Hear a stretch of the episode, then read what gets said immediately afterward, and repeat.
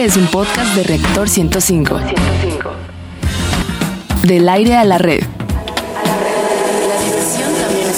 La diversión también es conocimiento. Radio Big Bang. Radio Big Bang. Ciencia y tecnología con Bárbara Esquetino y Leonardo Ferrera. Radio Big Bang. Radio Big Bang. Radio Big Bang. ¿En verdad crees, Big Banianos, que esta pregunta, bueno, no sé si es parte de nuestra cultura o qué, pero la ciencia de la tranza. ¿Por qué muchos mexicanos acostumbran a transar a los demás para obtener un beneficio? ¿Qué opinas al respecto? Escríbenos a nuestras redes o llama a nuestros números más adelante Vamos a leer tu respuesta. Sí, vamos a decir quiénes son. Bueno, Sí, ¿qué tal amigos?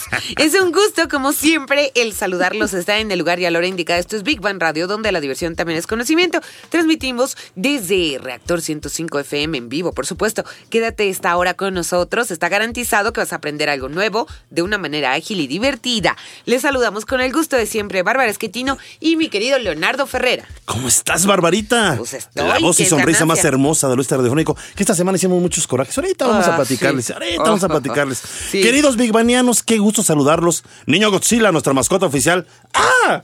También saludamos a nuestro corresponsal. Ven, ven rápido, Big Barlowski, córrele. Al ruso de Rusia. ¡Snack! A nuestros amigos intrusos, la cúcara voladora. Vengan, vengan. Y el grillo afónico.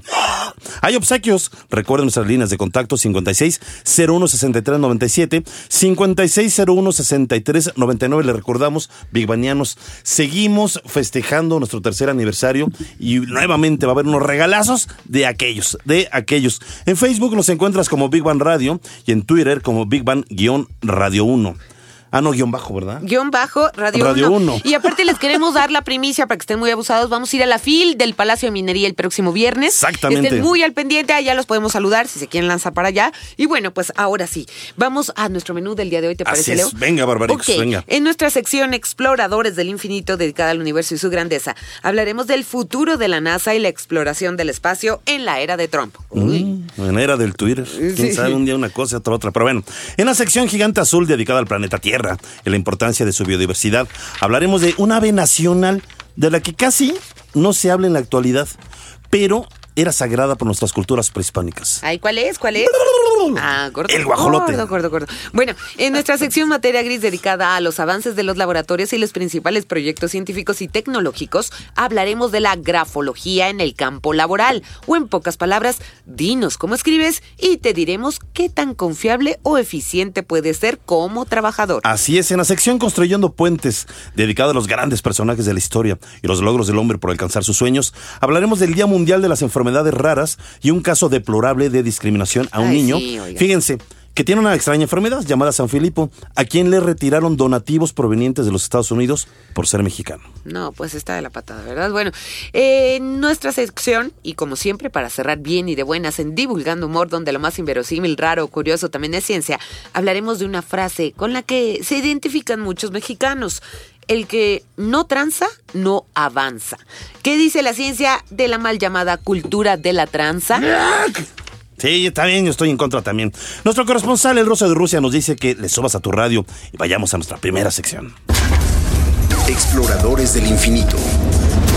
Bueno, ya estamos del, del Trump. De Trump Ya estamos hasta del el del Trump. Trump. Ya, ya estamos del Trump. Ya hasta- estamos del trono hasta la trompa. Hasta la Trump. Bueno, a ver, Leo, en la A recién ver. empezada era Trump. ¿Cuál crees que es el futuro de la agencia espacial más importante del mundo? La NASA. Y por consiguiente, la fabricación de cohetes y tecnología que nos permita conocer un poco más de nuestro vasto universo. También cabe, ¿te acuerdas de la película que acabamos de ver? Que, bueno, en la NASA no se permitía este tipo de discriminación racial, Ah, racial, sí, sí, sí. etcétera, etcétera. ¿Habrá? Pues mira, yo- yo- en cuanto, no lo sé, no lo sé. O sea, lo que pasa a es mí que sí me asusta eso, ¿eh? Esas decisiones de contentillo de que un día se me ocurre escribir algo en Twitter, porque ahora ya es la moda Sí. ciertos mandatarios, y en la tarde cambia mi estado de humor y, y puedo revirar exactamente algo contrario a lo que dije en la mañana, pues eso es un, eso es como bastante peligroso, riesgoso, sobre todo para hacer proyectos, ya deja a largo plazo, a inmediato plazo. Claro, O sea, claro. para mí es muy riesgoso, pero Bueno, está difícil. Vamos a, agregar un poco de información. La única mención que hizo Donald Trump del programa espacial durante su campaña fue para decirle a un niño que primero hay que arreglar los baches en la Tierra. Pues ya, O sea, por ahí ya qué, empezamos, ¿no? Pero sea- no te creas, también hay seguidores de Trump que, ellos- que ellos creen que, que sí va a ser algo importante, ¿no? Eh, ellos dicen que Trump hizo también la promesa en su campaña de volver a hacer que Estados Unidos sea grande en cuanto al desarrollo e investigación especial. No dijo cómo, pero dijo que va a ser otra vez que, Estados Unidos va a ser grande en ese, en ese rubro. Eso ha hecho que algunos aficionados al espacio estén esperando que el gobierno de Trump pues pondrá el peso detrás de otra gran aventura en el espacio, probablemente un regreso a la luna. Ya deja Marte, a la luna regresar. Pues sí. Bueno, entre los atractivos de una base lunar, vamos a ver cuáles son. Dicen sus defensores, estaría la capacidad para extraer hielo de los polos lunares, para producir combustible para los cohetes. Según estudios recientes, reabastecerse en la luna o cerca de ella sería la forma más barata de ir a Marte. Bueno, hay que repetir, eso dicen los defensores de Trump. O sea, en el caso que, que realmente él dijera vamos a regresar a la luna, pero realmente no es un programa oficial decir vamos a regresar a la, a la- a la luna, ¿no? Sí. Estaba el programa de, de- de ir a Marte, pero pues finalmente no sabemos si se vaya a cumplir al menos durante la gestión de, de Ay, Trump, bueno, pues ¿no? qué miedo, la verdad. Bueno, más allá de sueños o deseos, Trump ha mostrado una actitud en verdad adversa a algunos de los puntos, por ejemplo, hacia los controles de cambio climático. Ahora, ¿qué tiene que ver esto del cambio climático? Pues la NASA ha participado Sí, mucho en eso. exacto. Con sus satélites, evidentemente, pues constantemente estaban monitoreando y haciendo un trabajo bastante interesante Sí. para tratar de ver cómo está ese cambio climático. Esto evidentemente lleva un costo, Sí. pero hay que recordar que Trump no cree definitivamente no cree en nada que tenga que ver con cambio climático, ¿no? Pero, a ver, ¿y cuál ha sido el avance de la NASA? Es interesante analizar Sí. esto y sus tropiezos que ha tenido. Ha tenido avances, pero también tropiezos en los últimos 50 años o poco más de 50 años. Para saber sobre esto vamos a escuchar la siguiente cápsula en voz de Rogelio Castro. Desde que el astronauta norteamericano John Glenn orbitó la Tierra en 1962, el programa espacial estadounidense avanzó con dificultad por una serie de afortunados inicios, pero de constantes paradas. Los estadounidenses alunizaron en 1969 y abandonaron estas pruebas en 1972. Después construyeron el transbordador espacial y luego lo retiraron. También se embarcaron en el programa Constellation para regresar a la Luna y luego lo cancelaron a favor de, eventualmente, ir a Marte. Se suponía que la Estación Espacial Internacional prepararía a sus astronautas para los viajes en el espacio profundo, pero tampoco se ha ido a ninguna parte. Big Bang. Bueno, pues queridos Big espera que durante el gobierno de Donald Trump, la investigación sobre el cambio climático que ha hecho la NASA vaya a ser, digamos que, replanteada. Y algunos de los trabajos relacionados con análisis climáticos de la Agencia Espacial serán transferidos a otras instituciones del gobierno de Estados Unidos y a lo mejor se les va a minimizar. ¿no? Así es. Bueno, Robert Walker, principal asesor del presidente Trump sobre ciencia y temas aeroespaciales, dijo que está previsto que las decisiones del mandatario estadounidense se basen en una ciencia sólida y no en un monitoreo de cambio climático, Caramba. en el cual, como decíamos, Trump no cree. Bueno, ¿y qué nos dice Toñito Oye Díaz de la Sociedad Astronómica de México? A ver, Ay, Toño. ¿tú le crees o no le crees? Eh, no, no le creo.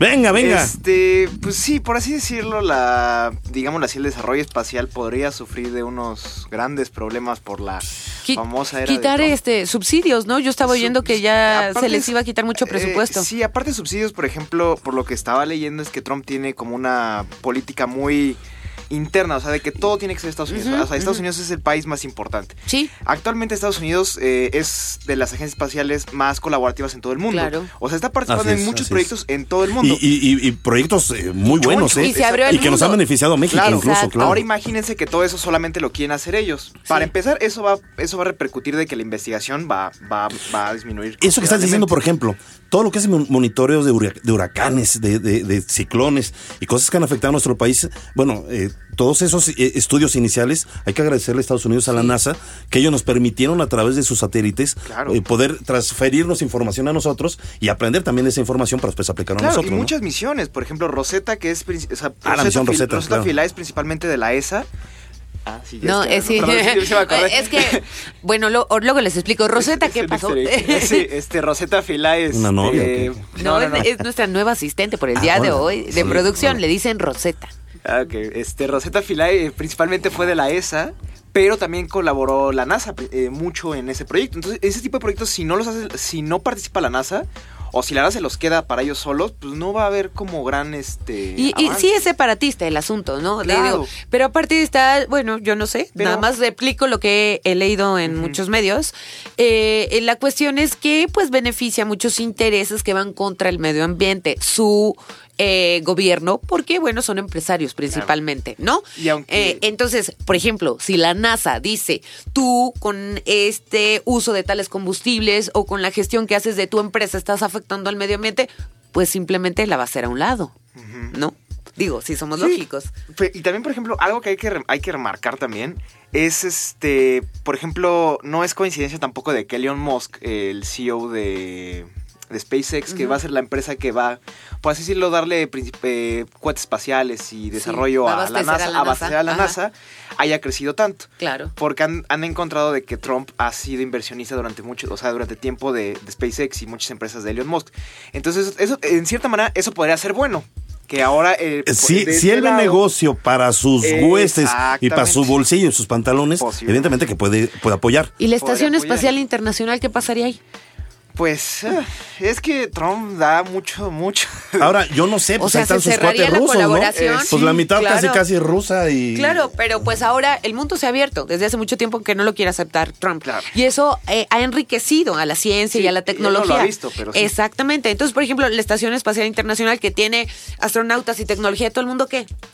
Pues esperemos de que sigan ahí. Digo, afortunadamente Trump es el presidente, pero no maneja, no maneja totalmente la NASA. O sea, siempre hay un responsable de ella. Sí. Y al final, pues esperemos de que puedan vendérsela bonito para que los dejen hacer. Uy, yo creo que, creo que- no, no, no, mira. no, bueno. Señor Trump, ahorita le llamamos por teléfono, no estamos de acuerdo con sus pol- Ay, sí. Por cierto, hablando de Trump, ¿te han hecho alguna tranza o eres tranza? Sí, me han hecho muchas tranzas y no, yo no- las que recuerden no, no he hecho ninguna. O sea, Qué ha sido víctima de la tranza. Toño. Toñito. Sí. Una, que nos platique uf. rápido. Uy, no, porque si no me corren de la sociedad donde estoy. ya Me corren de la universidad, me corren. Está bien, Toñito, no, no hables, no hables. Este, pues muchas gracias, te mandamos un abrazo, Toñito. No, te lo damos porque aquí estás, ¿verdad? Gracias. Es y también, bueno, le mandamos un abrazo a la Sociedad Astronómica de México. también. Exacto. Muchas, muchas y vamos gracias. a cerrar con Big Van al momento, ¿te parece, Leo? Así es. Bueno, pues eh, concluimos eh, con exploradores del infinito y fíjense que Estados Unidos es el país que más dinero invierte en políticas espaciales con 19.3 mil millones de dólares de presupuesto que esperamos que no se reduzca. Poco más de 19 mil millones de dólares, imagínate. Seguido muy, pero muy de lejos eh, por China. China eh, invierte un promedio de 500 millones de dólares al año. Bueno, ¿Qué vamos a imagínate que nosotros pudiéramos tener ese presupuesto de 500 millones de dólares, nada más Pues para sí. cuestiones espaciales sería Sí, pero- maravilloso, pero no lo tenemos. Bueno, el niño Godzilla nos dice que vayamos a nuestra siguiente sección. Gigante azul. A ver, yo quiero que sepan todos ustedes, mis queridos Big Banianos, que aquí el señor Leonardo Ferrera tiene ¿Qué? un problema con los guajolotes. tiene un trauma, más bien diría yo. A ver, platícanos, ¿cuál es tu problema? ¿Por qué te trauman? No, no, no me trauman, no me trauman. Es, es más, yo respeto al guajolote. No me gusta mucho su apariencia, pero yo respeto al guajolote. Lo que pasa es que cuando era pequeño le regalaron un guajolote a mis papás. Yo me encariñé con el guajolote, le puse Blacky de cariño.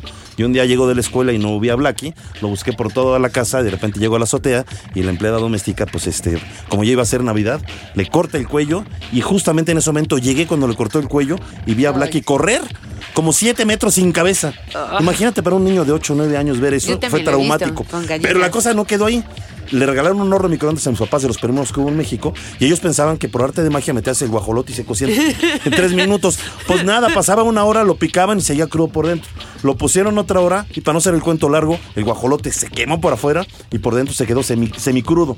Cómete a Blacky, semicrudo, cuando más lo viste correr sin cabeza. Yo desde ahí, señor guajolote, yo lo respeto. Lo veo correr, pero yo no como guajolote. Bueno, lo hicieron mal tus padres, pero te voy a decir.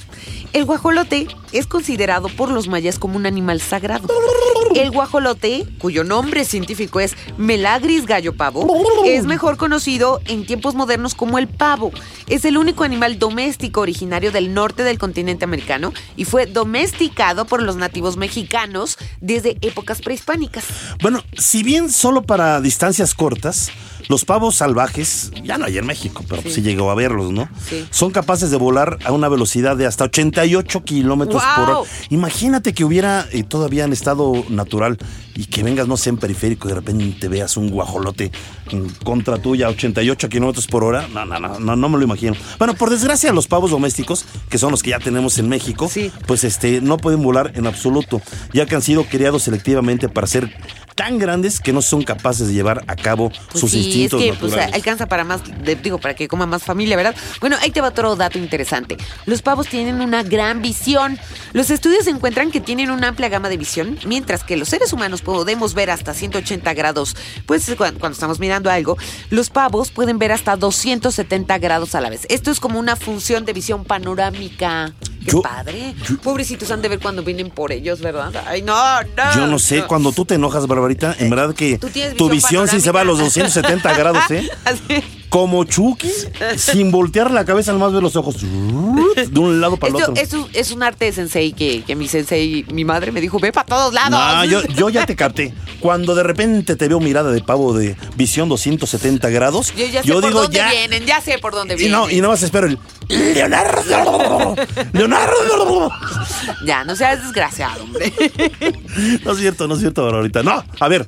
La domesticación más antigua del guajolote, registrada hasta ahora, sucedió en los valles centrales de Oaxaca, hace aproximadamente 1500 años, según la cantidad de vestigios y restos de pavos encontrados. Para los zapotecas esta ave era su segundo platillo favorito, Pues es que muy después. Ay, sí. del perro. Ay, no. Pues se le entraban al perro. Bueno, también siento un ave, ¿verdad? Bueno, luego. Bueno, bueno. Para conocer más del antepasado del guajolote, olvidado símbolo mexicano, vamos a escuchar nuestra siguiente cápsula.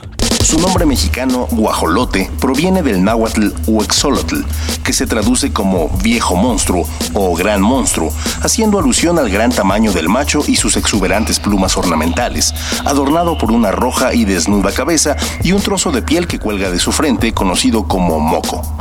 Los mexicas, nativos mexicanos, le relacionaban con el dios Tezcatlipoca y las deidades del sol y de la vida.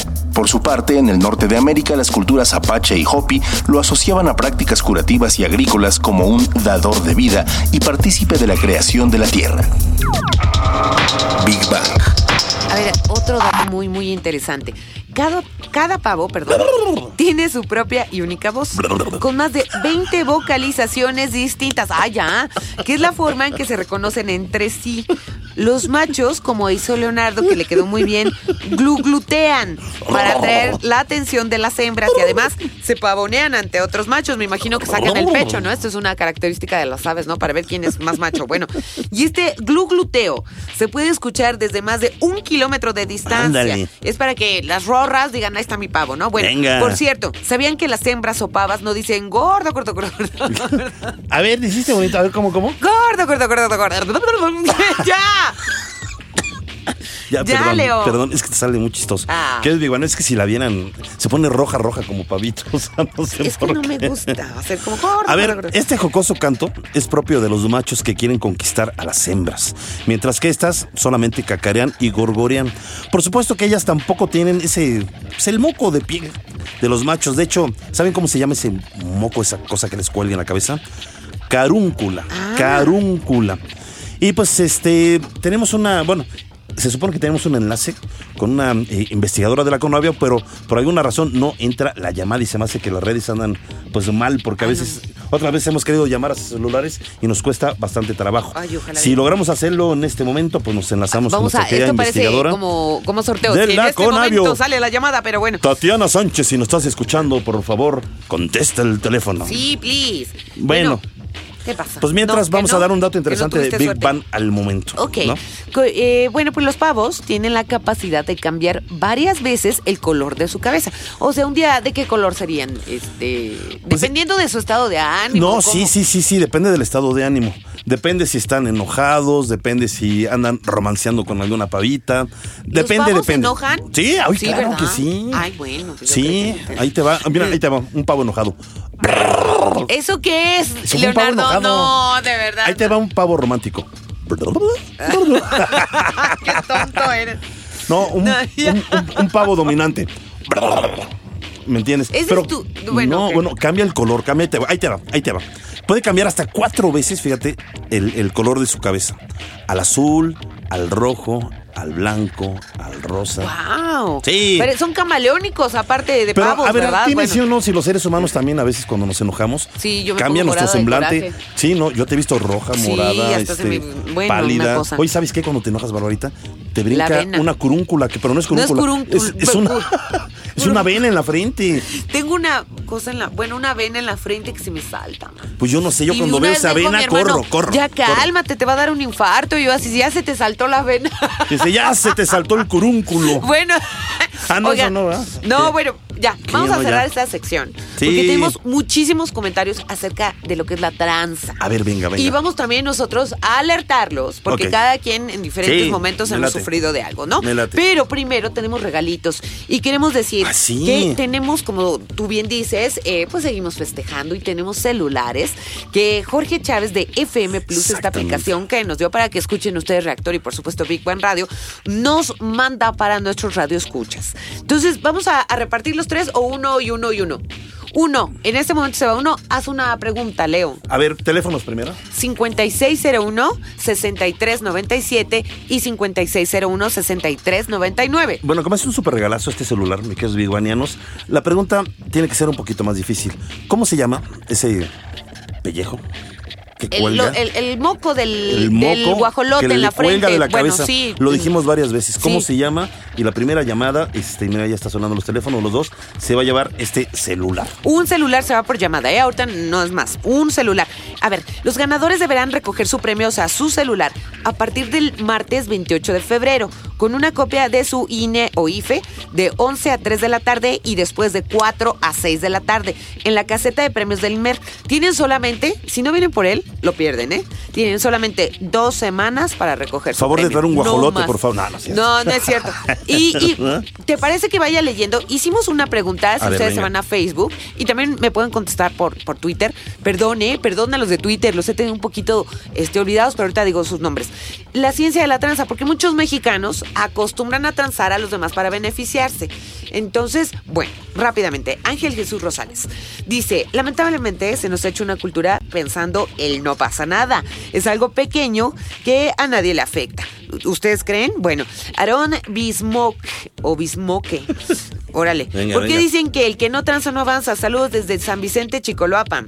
Leonardo Ferrera, ya les contaré lo que me pasó. Él estaba Ah, ese descargando. soy yo, ya. Sí. Estaba muy traumado. Yo también Yo descargué mi furia, escribí, ¿verdad? escribí, Pero bueno. sí, escribí. eh, Jules T. Valenzuela, yo pienso que es una cuestión de educación. Primitivo Romero, Romero perdón.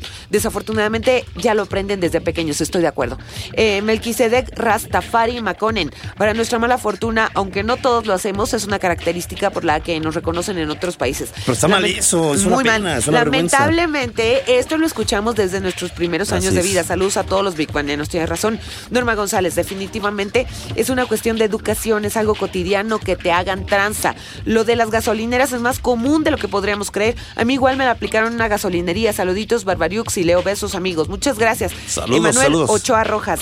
Nos la han aplicado todos, a todos, perdón, en más de una ocasión y cuando se presenta la oportunidad de regresarlo, lo pensamos mucho y no nos atrevemos. Bueno, quien está bien educado, ¿verdad? Como con un billete falso, te lo dan, te chamacan y tú no quieres que alguien pase por lo mismo y lo rompes o lo guardas de recuerdo. ¿Tienes razón? Sí, sí, sí. Bueno. Pero bueno, hay varias respuestas y al rato pues vamos a leer las Va. demás. ¿Qué? Pues vamos a nuestra siguiente sección. Venga, venga. Materia gris. A ver, Leo. A ver, Leo. eh, yo espero que a todos les hagan sus exámenes de grafología para ver si son gente Oh, decente. Dios. A ver, ¿sabías que para conseguir un trabajo en muchas empresas, pues les interesa saber cómo es tu tipo de letra? Y no Pues- es para que escribas bonito. Tiene otra razón. Es más, y, y además yo me imagino que lo más curioso es que ni siquiera vas a trabajar escribiendo ahí. Exacto, Pero quieren conocer ser. tu tipo de letra. Ay, sí, yo no hice mi test, perdón. Es que no quería que me conocieran. Ay, sí. Bueno, muchas empresas hacen largos procesos de selección que van más allá de la entrevista personal, como test psicotécnicos, test de inteligencia, entrevistas en grupo y ¿qué más, Leo? Sigue, Bueno, sigue, una de Leo, las pruebas es que estaba viendo un regalito que nos va a hacer aquí este, nuestra querida experta Mónica. Ahorita vamos a decir, ¿eh?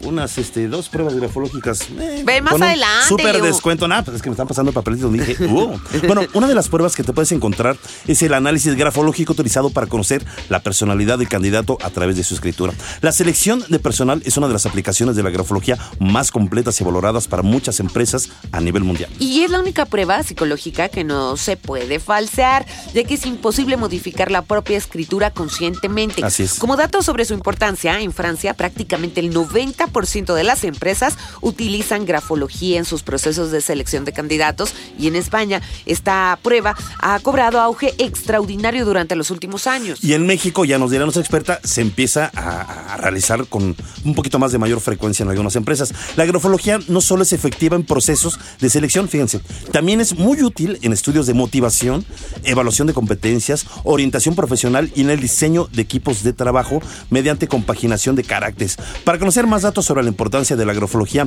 vamos a escuchar nuestra siguiente cápsula. No solo la forma en la que firmas, sino también la manera en que escribes podrán darle muchos datos sobre ti a los encargados de seleccionar el personal. Un análisis grafológico dirá si trabajas bien en equipo, si tienes buena capacidad de concentración, si eres una persona responsable, si tienes capacidad de liderazgo, si eres abierto, tímido. Como ves, son muchas las cosas que tu escritura dice de ti. Para ello, los grafólogos se fijan en la forma, tamaño y presión de las letras, pero también en la imagen de conjunto, es decir, en los espacios en blanco, en la distribución del espacio y en la dirección que sigue tu escritura, además de la velocidad a la que escribes. Big Bang. Vamos un cortecillo, tenemos muchos regalos y esto es Big Bang Radio, donde la diversión también es conocimiento. Radio Big Bang. Radio Big Bang. Del aire a la red. Escuchas un podcast de reactor. Radio Big Bang. Radio Big Bang. ¿Verdad qué tema tan interesante? Ahorita, ahorita les vamos a platicar qué estamos diciendo y todo va en relación a esto de la grafología. Estamos de regreso en Big One Radio y estamos hablando de la importancia, les decíamos, de la grafología para la contratación de empleados en una empresa. La forma de la letra habla del comportamiento cultural, ético o moral. Miren, a ver, por ejemplo, si es, angulosa la letra, dice que dice de ti que eres intransigente y que le das más importancia a la razón que al sentimiento. Mientras que si es redonda se entiende que eres pasivo y agradable. El tamaño en cuanto a la letra se habla sin importa. Sí importa. Y bueno, el tamaño de la letra refleja también tu nivel de autoestima.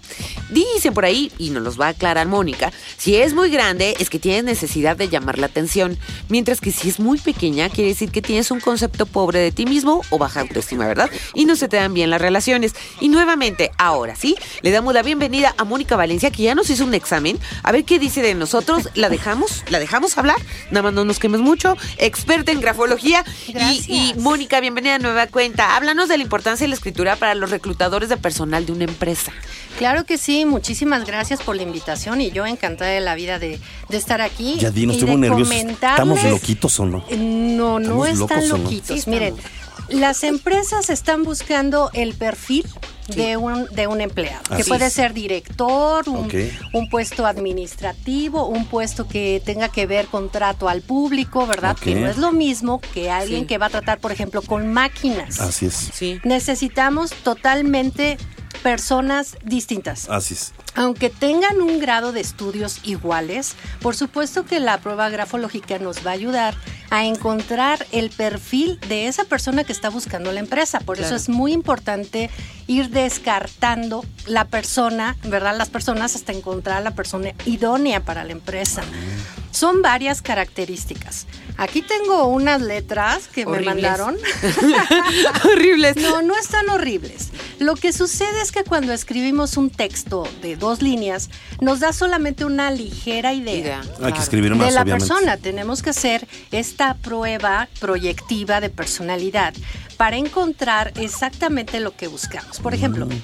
Si queremos un líder o un director que sea muy sociable, a ver, ¿cómo tendría que ser un director con esas características? Que hable Por ejemplo, mucho. Carismático. eh, más allá de la entrevista que hagamos Ajá. y que tengamos ya el currículum de esa persona, con la prueba grafológica vamos a encontrar esas características psicológicas que nos permitan dar en el ¿Pero clavo. ¿A poco en la letra puedes saberlo? En la letra, claro, por ejemplo, la inclinación hacia la derecha, cuando escribimos a la derecha, la gente tiene, le gusta el contacto con la gente, que es muy diferente que sea una persona que escribe de manera vertical. Las personas de manera vertical son más ecuánimes, más equilibradas, ¿verdad? Entonces, si queremos un director, digamos que más bonachón, más sociable, pues tiene que tener la letra inclinada a la, de- a la derecha. Ah, Leo la tiene a la derecha. Eh, No. Eh, sí, sí, ¿Sí? la tiene inclinada a la derecha. Digamos que tiene variedad, porque la inclinación a veces varía, ¿eh? Ah, ¿En serio? Una pregunta, Moni. A ver, rápidamente. Es que no es lo mismo escribir cuando estás tranquilo, ¿no? Cómo te sale la letra, Por que te den un tiempo, pues vamos a ver, considerable, ¿no? Para que Sí. te expreses, a que te digan en un minuto me escribes cinco renglones. Vamos a ponerlo así. Entonces la, la letra te sale muy diferente. Sí, claro. ¿Cómo puedes catalogar ese tipo de Bueno, por eso decía que, bueno, ahorita con dos líneas es un tente Sí, en pie pero nada también más. se ¿no? basan en tiempo.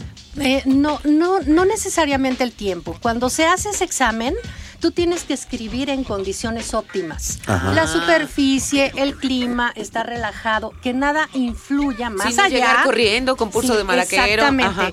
Por ejemplo, las enfermedades, si tú Claro. traes tos, no Claro. vas a escribir igual. Ah, si tienes claro. un problema en el músculo, no vas a escribir Claro, igual. claro. Inclusive la postura. Claro. Todo tiene una influencia, pero cuando vamos nosotros, digamos, a hacer esa prueba, a quedar bien, Sí. bueno, pues tiene que ser en las condiciones ideales. Así te sale Ok. bonita la letra, hombre. distraernos. Sí. ¿verdad? Sin estar eh, chateando, Claro, distrayéndolo. claro. Nada que, que, que Ay, te voy a dar un escrito mío. Ay, A ver, pero a ver, ¿qué, de lo que es A poco ver, que escribimos? Por ejemplo, a ver, Bárbara. A ver, venga, A Barbarita, venga. ver, a ver, Rapidísimo. de Ba- Bárbara, por ejemplo, ella podría ser una gran líder. Sí, venga. Bueno, de hecho lo es a través de la claro. radio. Ah, venga, gracias. Barbarita. La voy a invitar a la casa de.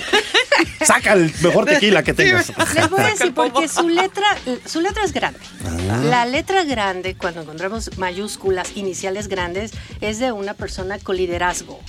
Y que también proyecta su estatura. Recuerden que nosotros, esto es un espejo que se ve la letra como nosotros somos. Mm. ¿En Si somos gorditos, la O va a ser más redonda. Ay, Si no me digas eso, Mónica. Me salió como patas de araña. Va a decir todo el mundo que vieja loca de. No, no, no, en realidad no. Yo sí te veo aptitudes de líder. Venga. Y, y además, fíjense, un líder comunicativo necesitaría tener una, un- por ejemplo, las vocales que estén abiertas de la parte de arriba a la derecha. Ok. Eso nos habla de una capacidad de comunicación, cosa que si encontramos las letras totalmente cerradas, no va a ser igual. Ah, Fíjate, esos son pequeños detalles. Los márgenes, la distribución de los espacios, la interlínea, si la interlínea está muy apretada, son personas como muy encimosas.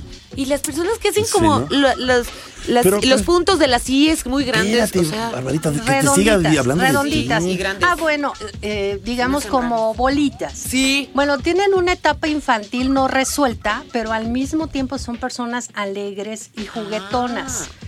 Cuando los puntos no están, son personas muy descuidadas. Entonces, si buscamos en el perfil a una persona para un puesto administrativo, eh, demasiado, con mucho rigor, Claro. para cuidar el dinero, Claro. documentos importantes, cuando estamos seleccionados y, y no vemos los puntos, nos Yo soy de esas. olvidamos de, esa persona. No Yo soy nos malísima sirve. para los papeles, No nos verdad. sirve.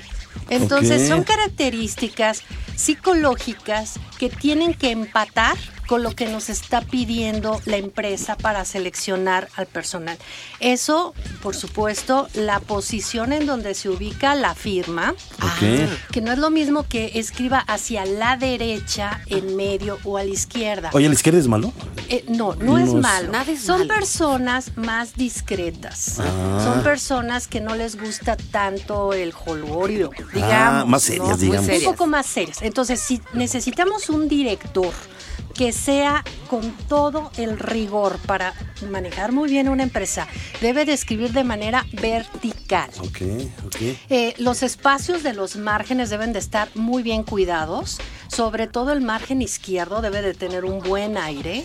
El margen derecho nos puede simbolizar todo lo que, bueno, simboliza el futuro, pero también las cuestiones administrativas se ven ahí. Una persona Ah, que tiene, eh, por ejemplo, que escasea de recursos, lo va a proyectar y va a cuidar el recurso que se le está dando para escribir. La hoja va a apretar más el texto, ¿verdad? ¿Por qué? Porque no quiere que se le acabe el papel. Entonces está diciendo de manera Caray. psicológica, está proyectando su necesidad económica. Por- podemos ver ahí Wow. también. Interesante. Entonces son muchos detalles que todos en conjunto nos van a dar un resultado para darle a la empresa, ¿verdad? Y decirle, esta persona cubre el perfil que necesitas de secretaria para cuidar el dinero, ¿verdad? La que tiene los puntos perfectamente arriba de las IES, Ajá, ¿verdad? claro. El, el liderazgo se ve en la barra de la letra T. Si ¿Ah, la sí? barra de la letra T es amplia y no está muy volada del palote, porque Claro, eso también... estos Ok. fueron hasta arriba Si está hasta arriba es un líder soñador, entonces ese no nos funciona. Ok. Entonces, primero, ¿qué necesita la empresa? Decirnos, "Ne- estoy buscando una persona con estas características. La seleccionamos a través de descartar esas pruebas Ajá. Y, y llegamos a una conclusión. Le decimos, esta persona es la que tú estás buscando. O no encontramos y necesitamos a más personas para Venga, evaluar. excelente, Oye, pues muy Moni, bien. Danos tus datos. De, de verdad que mucha gente en la otra ocasión que estuviste con nosotros nos pedía por las redes, por favor, danos tus datos. Claro ¿dónde que sí, muchas gracias. Mi celular, A para ver. que me manden WhatsApp antes, ¿verdad? Porque a va. veces uno está en la oficina y demás. Venga, venga, Es cel. 55 64 13 70 89. Ok. A ver, otra vez. 55 64 13 70 89. Ok. eh, Me encuentran en el Facebook como Moni Valencia. ¿Y qué foto tienes? Porque luego Tengo la otra nos decían, decían, foto. hay Hay muchas 20,000, monis Valencia. sí. Eh, está la fotito con un fondo rojo. Y yo estoy así como muy maquilladita. ok. ok, Ajá, como que me esmeré para la foto. ok, Muy bien, ok, Moni, muy bien. muy bien. Ajá, esa y con mucho gusto me pueden llamar, bueno, mandar el WhatsApp y yo les platico a las empresas cómo podemos elegir al mejor candidato que además no tienen que invertir en él. Porque a veces las empresas contratan ya a las personas, por lo menos a prueba, tres meses, con todo lo que implica de gastos, ¿no? Seguro Perfecto. social Claro, y demás. claro. Y aquí no, ah, no necesitan hacer nada Sí. con la prueba, obviamente el currículum y una solicitud. Yo tendría que explicarles. Claro, Ok, claro. Moni. Y el resultado es al 99% seguro. Seguro. Muy bien, Excelente. Moni. Oye, y los regalos que nos trajo Moni Sí. rápidamente. Dos pruebas de grafología este, al 50%. Ajá. A las dos primeras llamadas, 5601-6397, 5601-6399, que eh, nos digan qué significa, qué significa eh, que la letra está inclinada a la derecha. Ándale. ¿No? Ándale. Digo, fue de las primeras cosas que dijimos. ok. ¿Qué significa que la letra está inclinada hacia la derecha? Y se va a llevar estas eh, dos pruebas grafológicas al 50%, las dos primeras llamadas. 5601, 6397, 5601, 6399. ¿Estoy apto laboralmente o, o- o- o ya voy para atrás? A ver, O ya digamos para como vengan. para qué puesto tú, tú estás muy apto. Eh, también tienes mucho liderazgo. Ahora, el temperamento es más fuerte el tuyo. Ah, ¿de veras? Sí, claro. Bárbara, por ejemplo, presiona más leve.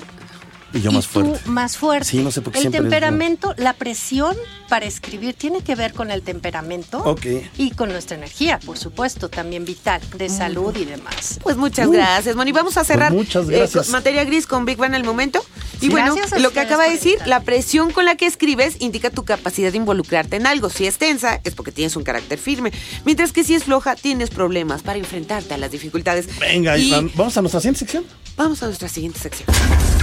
Construyendo puentes.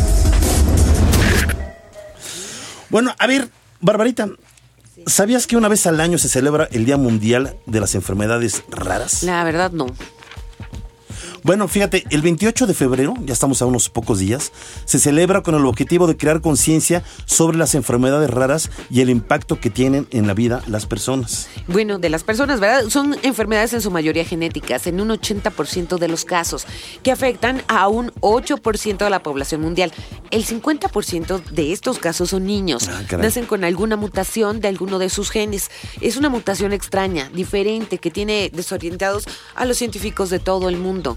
Exactamente, convivir con una enfermedad rara es ya de por sí difícil, no solo por los síntomas, por el dolor o por las secuelas físicas que lleva consigo, sino también por la falta de información, de atención y la incomprensión. Cuando además quien la sufre es un niño, sentimos que la enfermedad es todavía mucho más cruel. ¿Cómo es posible que un niño, por ejemplo, enveje- envejezca, envejezca pronto?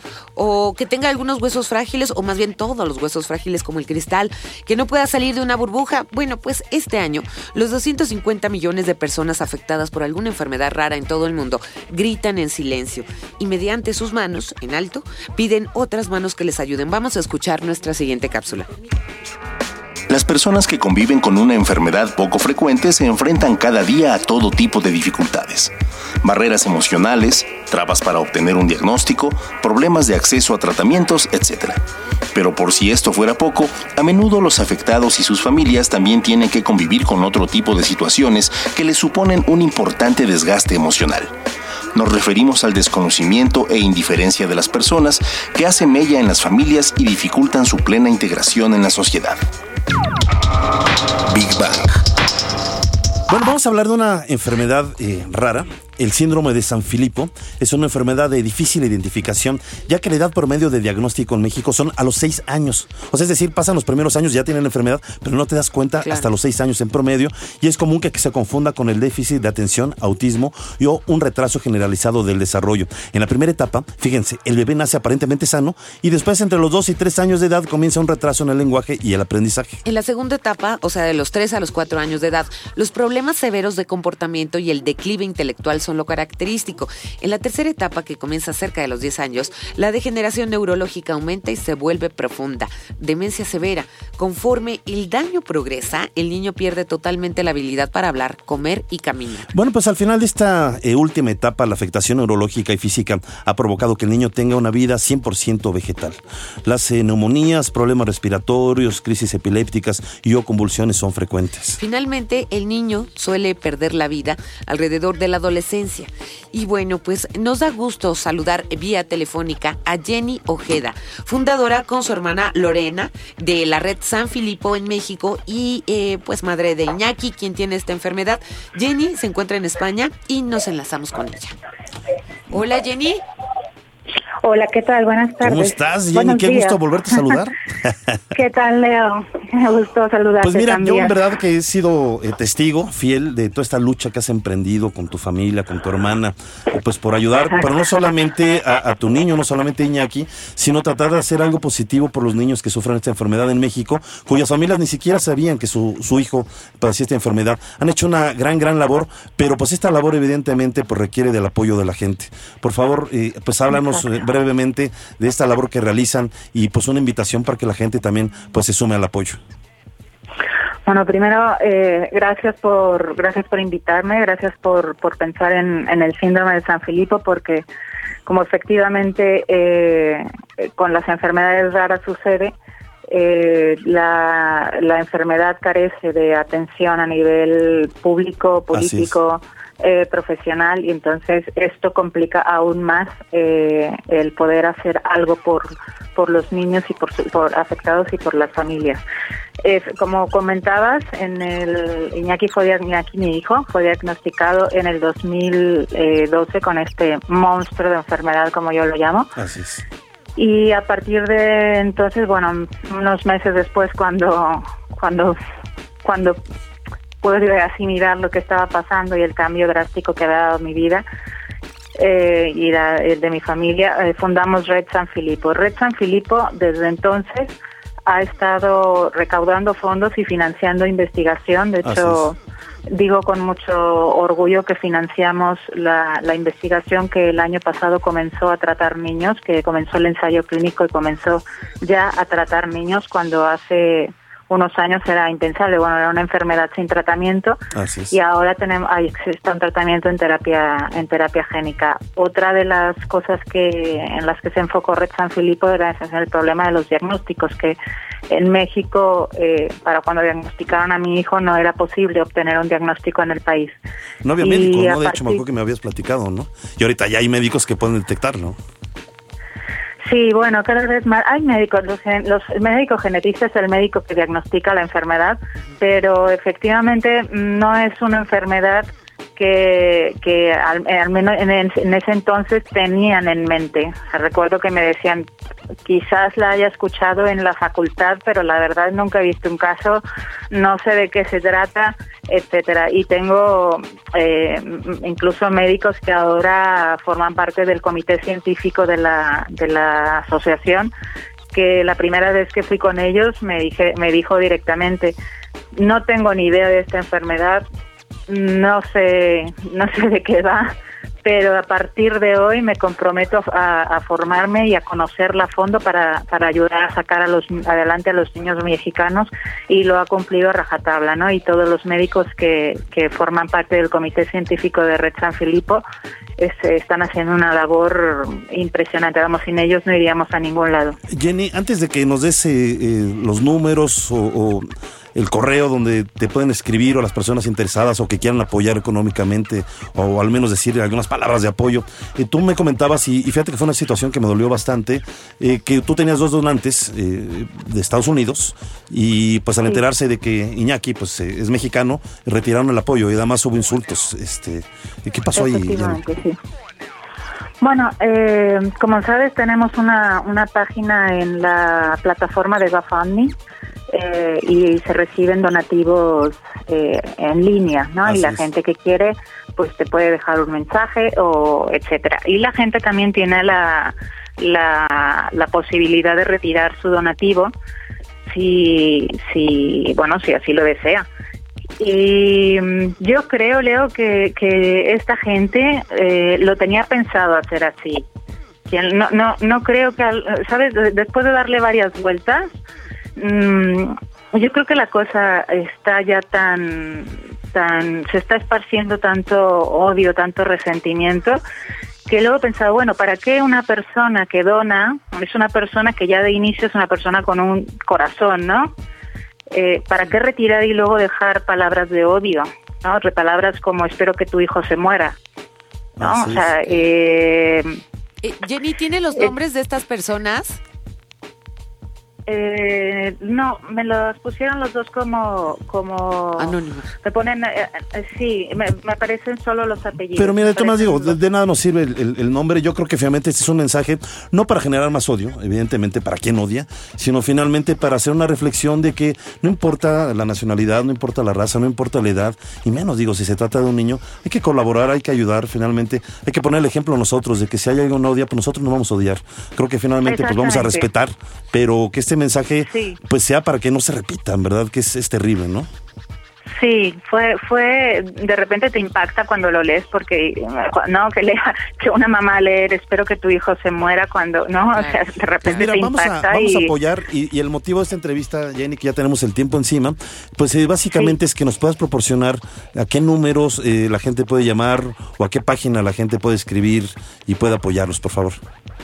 Mira, la página para escribirnos es contacto arroba red como red de pescar San Filipo todo junto con doble p sanfilipo.org contacto arroba red sanfilipo.org los teléfonos son 477-280-2408 y 477-109-2133 y la página web es www.redsanfilipo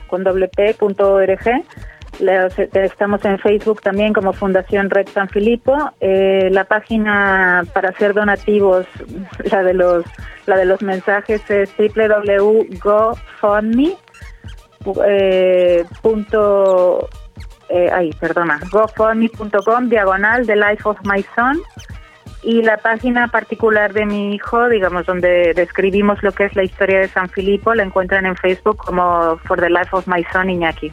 Bueno, pues mi querida Jenny, eh, Ojeda, te mandamos un abrazo, otro abrazo muy grande a Iñaki y muchas felicidades por esta labor eh, que haces, no solamente por tu hijo, sino por muchos niños mexicanos y latinoamericanos. Te mandamos un abrazo muy grande.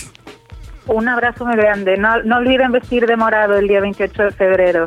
Muy bien, Jenny. Muy Muchas bien, gracias. ya Un estamos. abrazo. Muchas Gracias, un abrazote, muchas Un gracias. abrazo, gracias. Hasta luego. Adiós. Pues concluimos la sección construyendo eh, puentes con Big Bang. Al, al momento existen, fíjense, entre 6.000 y 8.000 enfermedades raras en el mundo. El 75% afectan a niños. Un 30% de los pacientes con enfermedades raras fallecen antes de los 5 años de vida. Y bueno, vamos a leer al terminar el programa todos sus mensajes. Rápidamente, se van dos celulares en este momento de que nos da Jorge Chávez de FM Plus. ¿Y qué vas a preguntar, Leo? ¿Qué enfermedad, cómo se llama esta enfermedad rara de la que hablamos y que tenemos que interesarnos más porque está ocurriendo en México? 5601-6397 y 5601-6399. Dos celulares. Y vámonos a Divulgando Humor. Venga. Divulgando humor. Barbarita, ¿para ti qué ser tranza? Tranza, híjole, ser una persona que no tiene conciencia y que no le importa afectar al prójimo, para mí. Bueno, los mexicanos le llamamos tranza a cualquier acción ilegal y deshonesta que obtengamos para adquirir algo. Para el mexicano cualquier cosa es válida para la tranza, no para todos, para el mexicano tranza, ¿verdad? Tales como el timo, las mentiras, el fraude, el robo, el chantaje, el engaño, los sobornos, la falsificación, la evasión, etcétera, etcétera. ¿Y por qué el tema de este día, eh, mi querido Leo? Y la pregunta. de Pues este día? porque iba contigo hace unos días y de repente fuimos a la gasolinera y nos ponen eh, un aceite, me dijeron les hace falta aceite, dijimos pónganle aceite y de repente me di cuenta que esa botella que me iba a poner se la guardó de repente en el pantalón y del mismo pantalón sacó una botella vacía. Entonces yo dije, ¿cómo es posible? No la abrió, de repente ya estaba vacía la otra.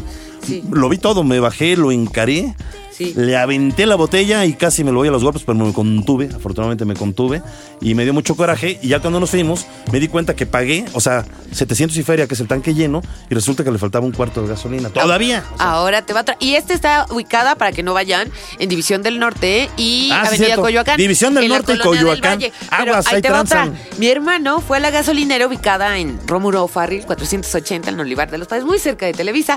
Le dejó, bueno, le quitaron su cartera, le hicieron un desfalco por 16 mil pesos, todo en esa misma gasolinera investigado, eh, los mismos en contubernio. Pero bueno, y lo peor es que estamos seguros que quien le robó era una mujer que tiene un niño. Entonces, ese tipo de enseñanzas les das a tus hijos, qué tipo de ciudadano estás haciendo y qué vergüenza. Ojalá me estés escuchando, qué vergüenza. Oye, yo tengo un amigo que acaba de ir a la gasolinera. ¿Cuánto, cuánto le cargamos? Este, 100 pesos. 200, ¿verdad? No, no, no, 100. ¿200? No, pues 100, le estoy diciendo que 100. Y le cargó 200. Y todavía se los tuvo que pagar. Le dijimos, pues, ¿para qué Pues, pagas? ¿para qué pagas? ¿No? Hubieras pagado 100 y te ibas, pero bueno. así están. Pónganse muy vivos, por favor, bigbanianos. Bueno, en México, la tranza es prácticamente una institución. Incluso nos alardeamos y competimos en quién es el más tranza. Hay un refrán popular conocido por todos los mexicanos, el que no tranza, no avanza. ¿Y qué dice la ciencia sobre la tranza? Que es además una manera de corrupción. Un grupo de neurólogos de la Academia de Ciencias Sociales de China determinó que la corrupción provoca una actividad cerebral hasta ahora desconocida, lo que podría abrir la puerta a futuros tratamientos. Los científicos investigan si la corrupción es un problema mental curable. Esto lo determinaron al encontrar que un lado del cerebro se activa en las personas que aceptan actos de corrupción. La investigación defiende que una parte del hemisferio cerebral izquierdo llamada giro frontal inferior es la clave en la conducta corrupta, pues las personas en las que esa área del cerebro trabaja con mayor intensidad pueden ser más propensas a aceptar sobornos o tranzas. Big Bang. Tendemos a pensar que es la ética la que rige, eh, sí, una persona si acepta o no un soborno. Y que aquellos que rechazan la corrupción se sienten mejor y duermen mejor por Pues Yo las sí lo noches. creo, lo siento. por- Sí, pero al parecer eh, es así, pero al mismo tiempo no siempre es así. Científicos de la Universidad Jaume, en Valencia, España, han descubierto que lo que causa más estrés cuando te proponen un soborno no es tu ética, sino cómo influye en tu situación económica. Ah, caray. Bueno, si rechazar un soborno va en contra de tus intereses económicos, produce más estrés el rechazarlo que aceptarlo. Eso podría explicar por qué muchas personas participan en la corrupción, pues aceptar o proponer un soborno les genera menos estrés que rechazarlo. Así y, es. y bueno, eh, Pues es que fíjate que el, el verdadero problema, Ajá. yo digo, es que la mayoría de los mexicanos asumimos que la tranza es la única manera de salir adelante, lo que muchos mexicanos no no entendemos. queremos trabajar o no, que, eh, no queremos aceptar que es la misma tranza la que ha impedido el progreso de nuestro país y de nosotros mismos. Es la tranza la que detiene la inversión extranjera y local. Exactamente. Y bueno, Uy, ¿qué vamos con Bigbanianos? ¿Todavía nos Sí, queda nos queda sí. un regalito por ahí? ¿Todavía? ¿Ya no? ¿Ya no? ¿Ya dimos todo? Perfecto. Perdón, voy rápido porque anda bien mal ahorita el internet, pero rápido. Luis, Luis Kiss, Kiss. eh, saludos, Kiss, esto Kiss. es eh, de Twitter, que quedé mal con ustedes la, la anterior semana. Helman76, Itzcual eh, 666, huele a Legión, la Legión del Man. Juenabol, este, también Oguicho, el dios del rock. También quiero saludar a Manu Medina, ay, ay, ay, espérenme, espérenme, eh, y al Toño, que también, a Rock Tremonti, eh, también, ay, no, es que Tabito, Tabito, besitos, Luis, también besitos, y ahorita me voy con eh, Facebook. Eh, tenemos muchísimos mensajes, de verdad, muchas gracias chicos por estarnos apoyando tanto con sus comentarios. Y bueno, aquí hay muchos comentarios de a quien no lo han transado, y la verdad es que uno peca de buena fe o es que ya es demasiado. Hay fraudes electrónicos, ¿qué tipo de ciudadanos estamos siendo? De verdad. No hagan eso, no les enseñen eso a sus hijos. De verdad que sí se regresa, yo lo creo. Por ejemplo, eh, dice Manuel Ochoa Rojas, nos la han aplicado a todos en más de una ocasión y cuando se presenta la oportunidad de regresarlo, lo pensamos mucho y no nos atrevemos. Como un billete falso te lo dan, te chamaquean y tú no quieres que alguien pase por lo mismo, lo rompes o lo guardas. Macario X de la Z, también saludos, Erika Cruz. Bueno, ya muchísimos. Ah, ya. Los queremos, gracias por escribirnos, en verdad. Siempre lo que nos escriben lo leemos. Si lo podemos decir al aire, lo decimos y si no, de todas siempre lo vamos a leer y les vamos a contestar. Ya nos vamos, agradecemos a la producción de controles técnicos. Ahí digo, vean la producción general Carlos Serrano, Ceci Mazariego, asistiendo a la producción. Branding creativo, Alen Esquetino, en la locución de las cápsulas, Rogelio Castro, en la recomendación de libros, ahora no puedo venir, Cecilia Cune, y a todos nuestros investigadores y científicos que amablemente participan con nosotros en cada emisión. También, perdón, asistente de producción, Rosa Arzate Roseta. Y bueno, y recuerden, queridos Big sin ustedes este programa tampoco sería posible. Gracias por estar con nosotros. Gracias también a nuestra mascota, el niño Godzilla, a ah. nuestro corresponsal, el ruso de Rusia, y a nuestros amigos intrusos, la cúcara voladora y el grillo afónico. La próxima semana en la FIL del Palacio sí. Minería, acompáñenos, por favor. Y bueno, esto fue Big Bang Radio, donde la diversión también es conocimiento. Gracias. Los queremos y vamos a quitarnos ese pensamiento de que no tranza, no avanza. Queremos un mejor país, un mejor país, un mejor México, mejores familias, mejores todos mexicanos. Los amamos. Buen fin de semana. La diversión también es conocimiento. Radio Big Bang. Radio Big Bang. Ciencia y tecnología con Bárbara Esquetino y Leonardo Ferrera. Radio Big Bang. Radio Big Bang. Radio Big Bang. Esto fue un podcast de reactor. podcast de reactor. Del aire a la red.